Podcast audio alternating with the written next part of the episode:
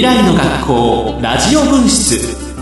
不登校支援を考える。皆さんこんばんは。ラジオ日経アナウンサーの山本直です。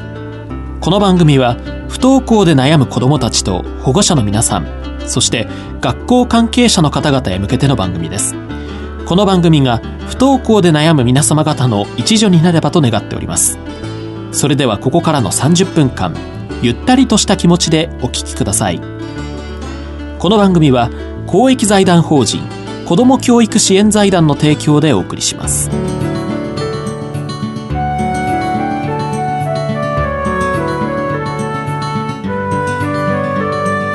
未来の学校ラジオ分室不登校支援を考える。改めましてラジオ日経アナウンサー山本直です。未来の学校ラジオ分室不登校支援を考える。毎回専門家の講演や子供たちの声などを紹介しています。今年度6回目となる今夜は、不登校を選択した子供から学んだこと、子供の心に火を灯す支援とはというテーマで、公益財団法人子供教育支援財団副理事長、大橋節子さんの講演をお送りします。大橋さんは30年以上にわたり子供の教育に携わり、特に不登校児童生徒の支援に取り組んできた教育実践者であり、研究者でもあります。専門は教育心理学。江南女子大学大学院で博士号を取得。岡山県にある IPU 環太平洋大学の学長を務めるほか、保育園を運営する社会福祉法人の理事長でもいらっしゃいます。この講演は9月26日に子ども教育支援財団で開催された教育関係者に向けたものです。ではお聞きください。はじめまして、子ども教育支援財団の副理事長をしております大橋節子ですが、あの40年間この創志学園グループというところでお仕事をしてきているので、あのいろんなことをしてきました。えまず最初私あの事務系統でお仕事をさせていただくようになってあこういうことしたいなああいうことしたいな子どもたちを見ていてジムを変えたいと思ったんですねでその後子どもたちの声を毎日聞いているとあ教えたいなと思ってあのその当時40年前ですからまだ児童英語と言っていた時代ですけれども子どもたちに英語で何か伝えたいと思って英語の教師をいたしました。その後はあの新しい教室の開設やそれからそこから今この学校法人グループとなった学校の一番小さな種となる本当にちっちゃな学校を作らせていただいてその後1986年に国際自由学園芦屋校という学校に行かない行けないと決めた子どもたちの、えー、教育に取り組みました。13万人も高校の中退者が出ると。そして学校は面白くないと。学校の先生なんか嫌いだ。もう勉強だって分かんない。もうそんな子が続々出てきてえ？学校って面白かったよね。本当は学校って素敵だったよね。あの友達とも出会ったしあの先生とも出会ったしこれはいけない。学校は楽しくなくっちゃねっていうテーマで学校を始めさせていただいたのが1986年の芦屋でした。そしてその芦屋ではもう毎日右往左往しましたが子どもたちに1対1対応要するに100人いれば100のプログラムを作ろうじゃないか。子どもたち100人いたら100個のプログラム作ってみようよ。絶対に一人一人を見る聞くというこの見るも聞くもたくさんの漢字があるということ。どんなふうに子どもたちを見ているか。本当にこの自分たちが前についている2つの目だけで見ていることはないだろうか。ちゃんと心の目を見開いて見てあげてるだろうか。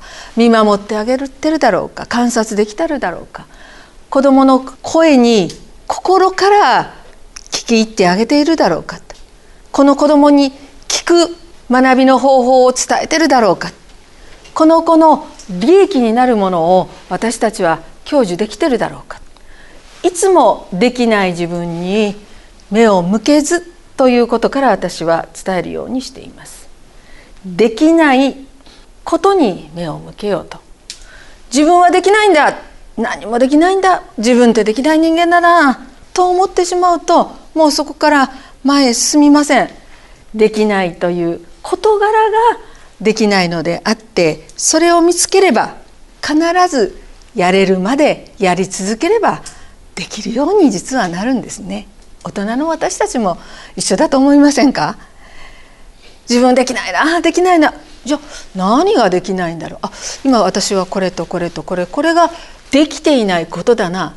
じゃあいつまでにどのレベルまでここまでやったらいいなということを整理さえすれば人間は必ず昨日よりもできるようになると。私はそう思っているし親御さんもああもう自分はなんてダメな親なんだろうとそんなことを思う必要はありません。子供を産んでこうやって毎日ご飯を食べさせて育ててるというだけでよくやってるじゃないですか。でも親はあんまり褒めてもらえないね。だからみんなで私は親御さんに「お母さんよくやってるね」って「お父さんよく頑張ってるね」って「大変でしょ?」ってお声がけをすることがありますけれどもみんながみんなやっぱり自分を認められつつ自分自身で決めたことをやっていく。自分の命をそのやりたいことに使っていくことができるのが幸せではないかなと思っています。どうか皆さんが僕の先生私の先生と呼ばれるような先生になったりこれが僕のお母さんなんだお父さんなんだ妹なんだ仲間なんだっていう自分の先生と呼ばれる先生に私は教育をしていてなりたいなと思っていますしなれればいいなと思って毎日努力をしています。実は生まれてきて育てられるものとして生まれてきますよね。みんな育てられてきました。さあその次はどうなるでしょうか。育てるものへと変化をします。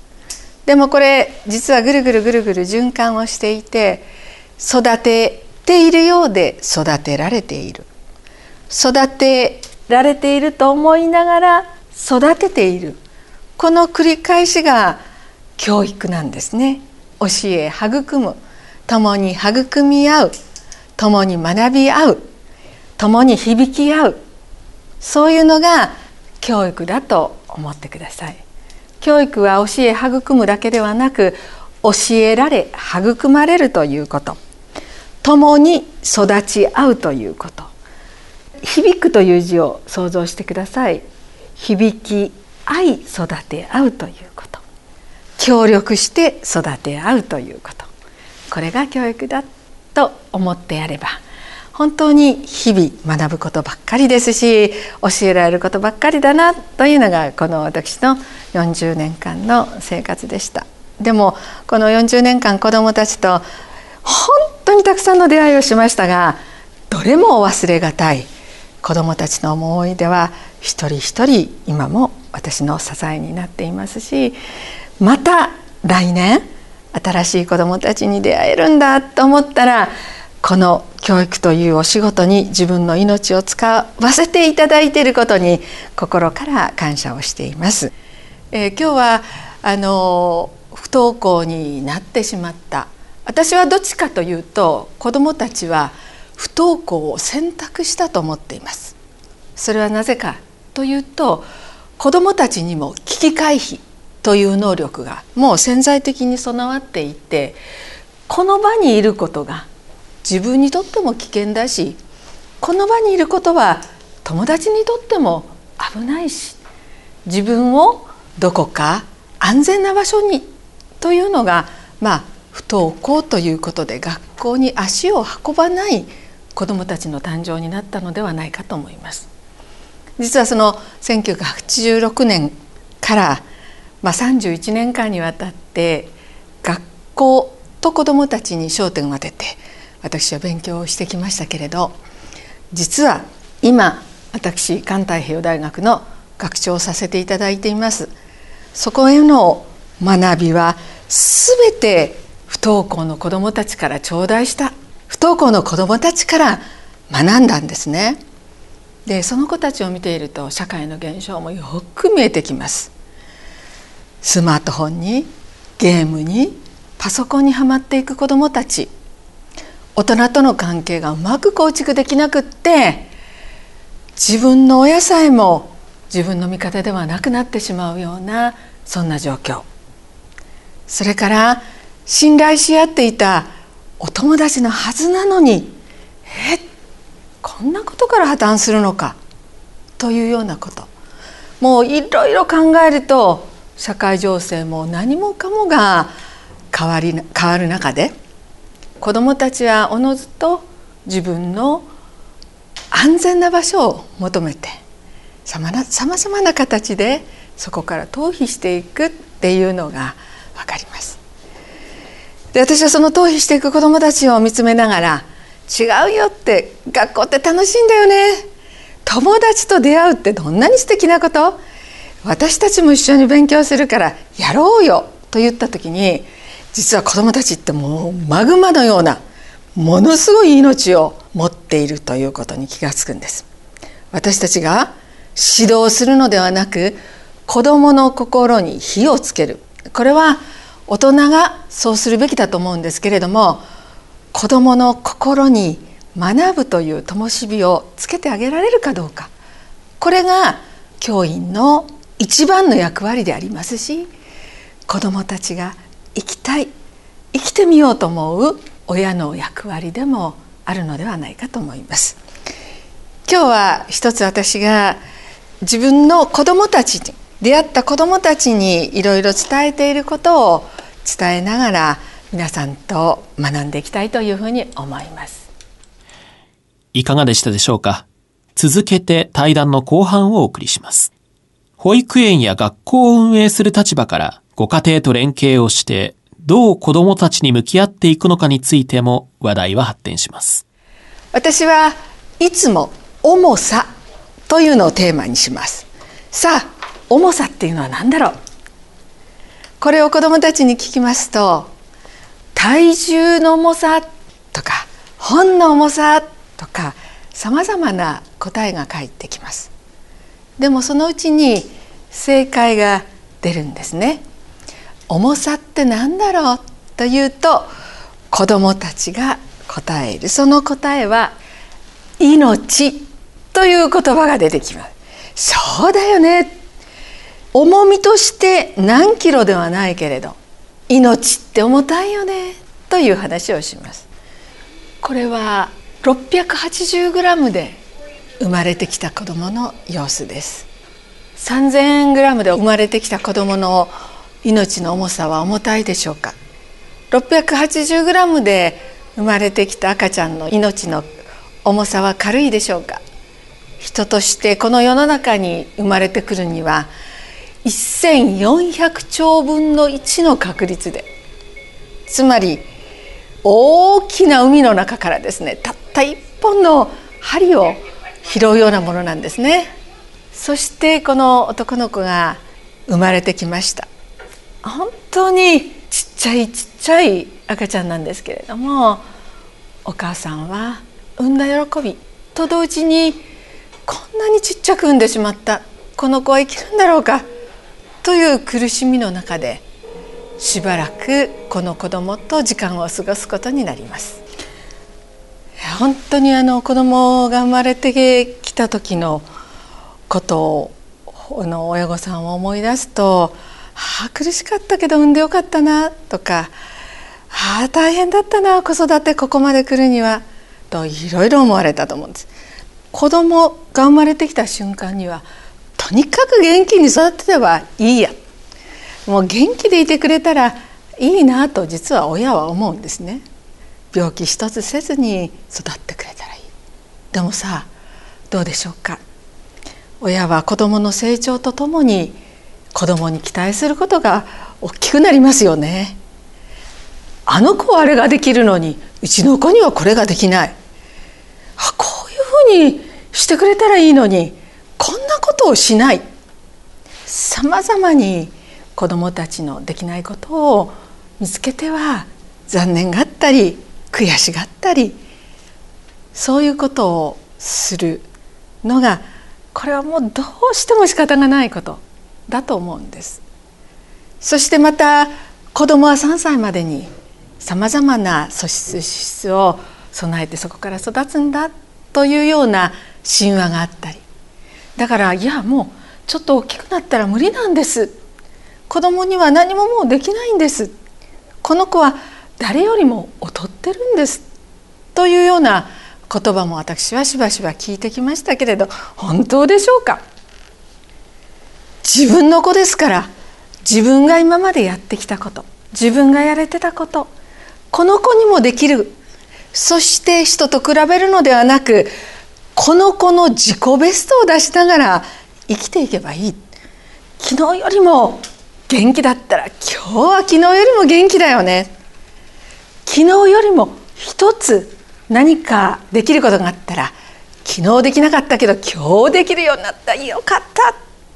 まあ小さい間はあ生えば立て立てば歩めの親心って言ってじっくりと「はあだったはあなんとかした」って喜んでくれるんですけどそれから以降の問題ですよね。子どもたちが大変にたくさんの課題を背負っていかないといけない時期にそれができているだろうか。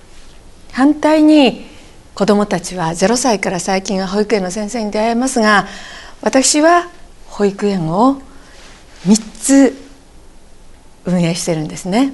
そして幼稚園を1つ運営しています。そうですね。300人400人500人近い子どもたちが来ています。私は自分の子供を育てるように。この子がお家でできないけれどもこの保育園に来たらまるでお家でやってもらえるように子育てをしてあげてね。つまり愛情を目いっぱいかけてあげてね。その代わりお母さんたちにも言います。お母さんたち働いてて大変だよね。家事があって大変よね。誰もそれ褒めてくれないよね。私はお父さんやお母さん。共に支え合わないといけない。子育ては君の役割だよとか。それから失敗があれば君どういう子育てしてるんだ。というようなところから始まってなかなかうまく子育てがいかないことが多くあります。でもそこを埋めていくのが幼稚園だったり保育園だったりするのではないかなと思っています。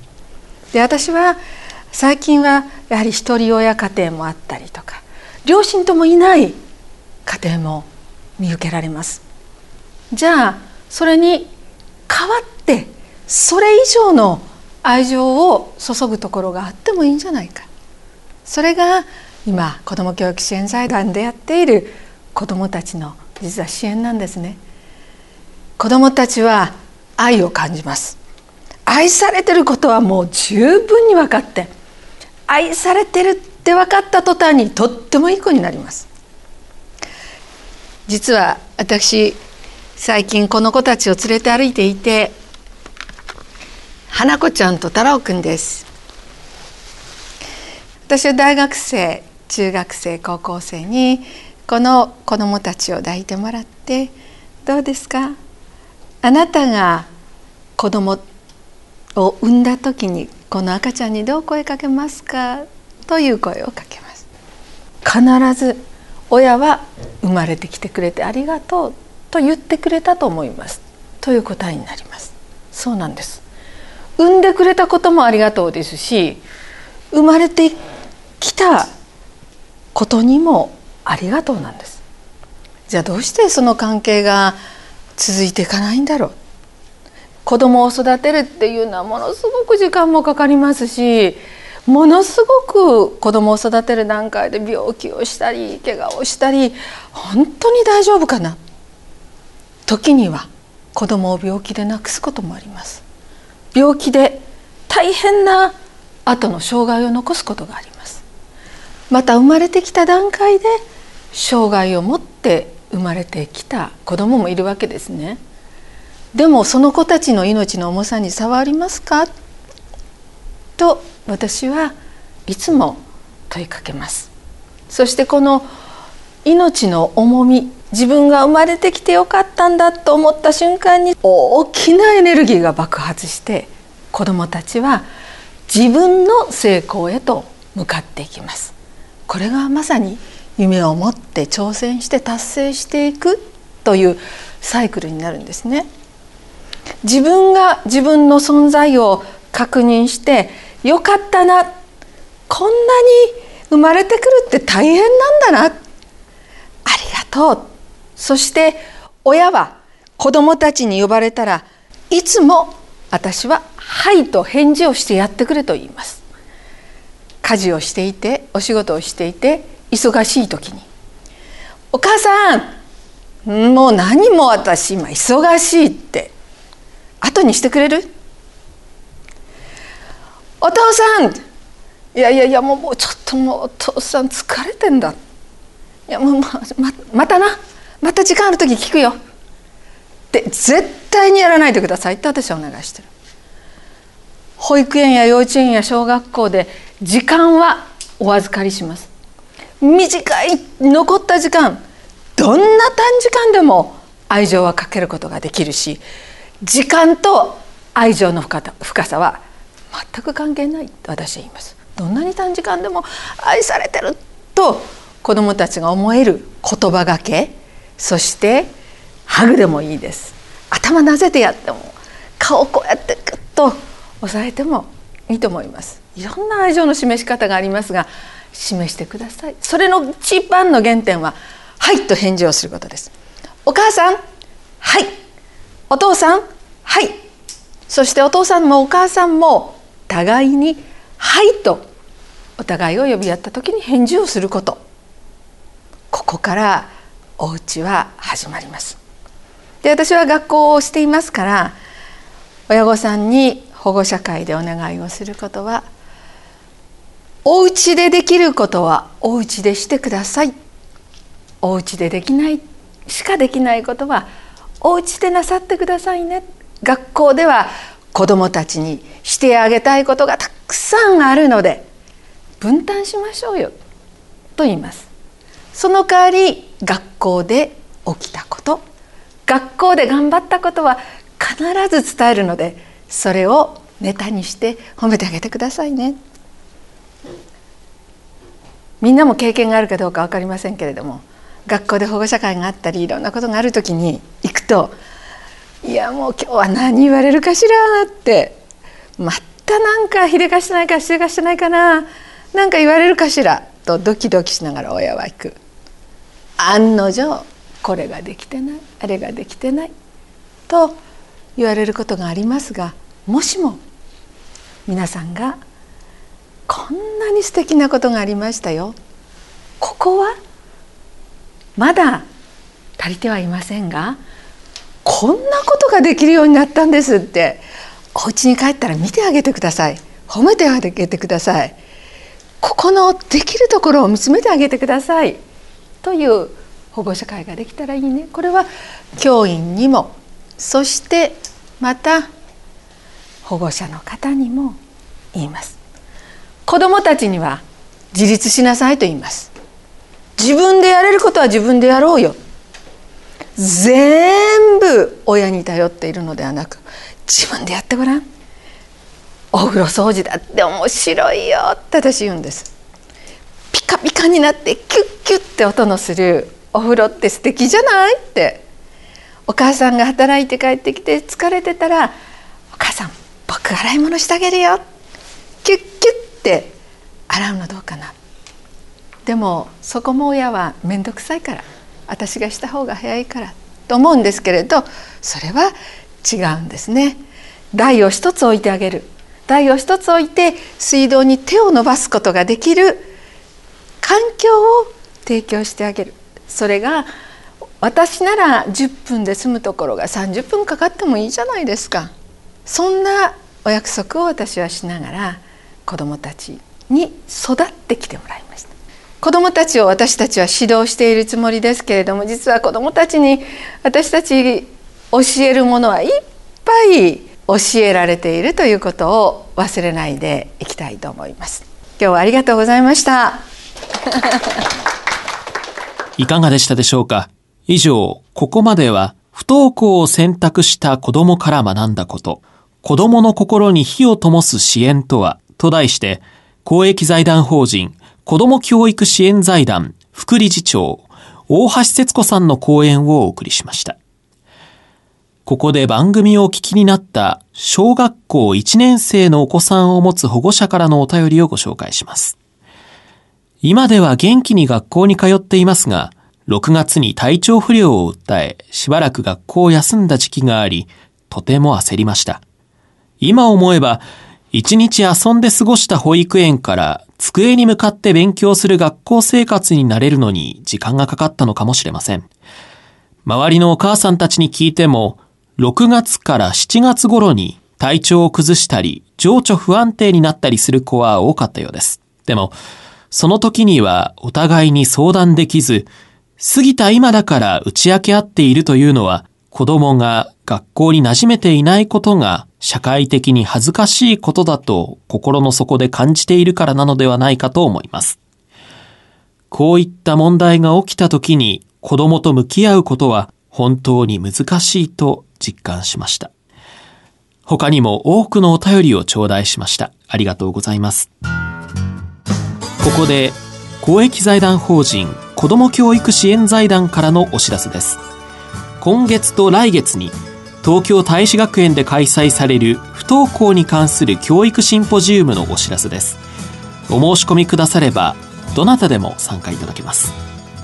埼玉校来月9日千葉港今月11日本校高田馬場来月2日静岡港今月11日大阪港今月11日です。また子ども教育支援財団が主催する第9回環境教育ポスターコンクールのお知らせです。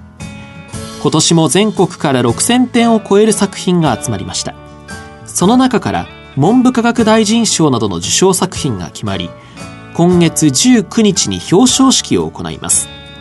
表彰式では環境をテーマにしたダンスや受賞作品の展示会も行います。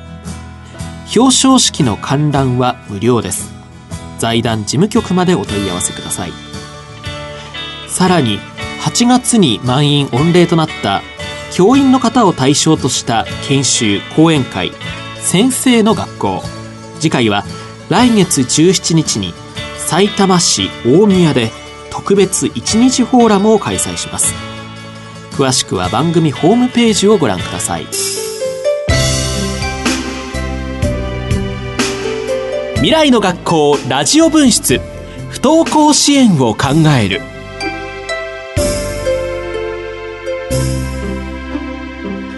今回の番組はいかがでしたでしょうか？番組では不登校で悩んでいるという方からのお悩みご意見ご要望などを受け付けております。応募は番組ホームページにあるメール投稿フォームからお願いします。次回の未来の学校ラジオ分室は来月12月5日火曜日のこの時間にお送りします。次回は不登校を経験した児童生徒の保護者の方にお話を伺う予定です。ここまでの番組進行はラジオ日経アナウンサー山本直でした。この番組は公益財団法人子ども教育支援財団の提供でお送りしました。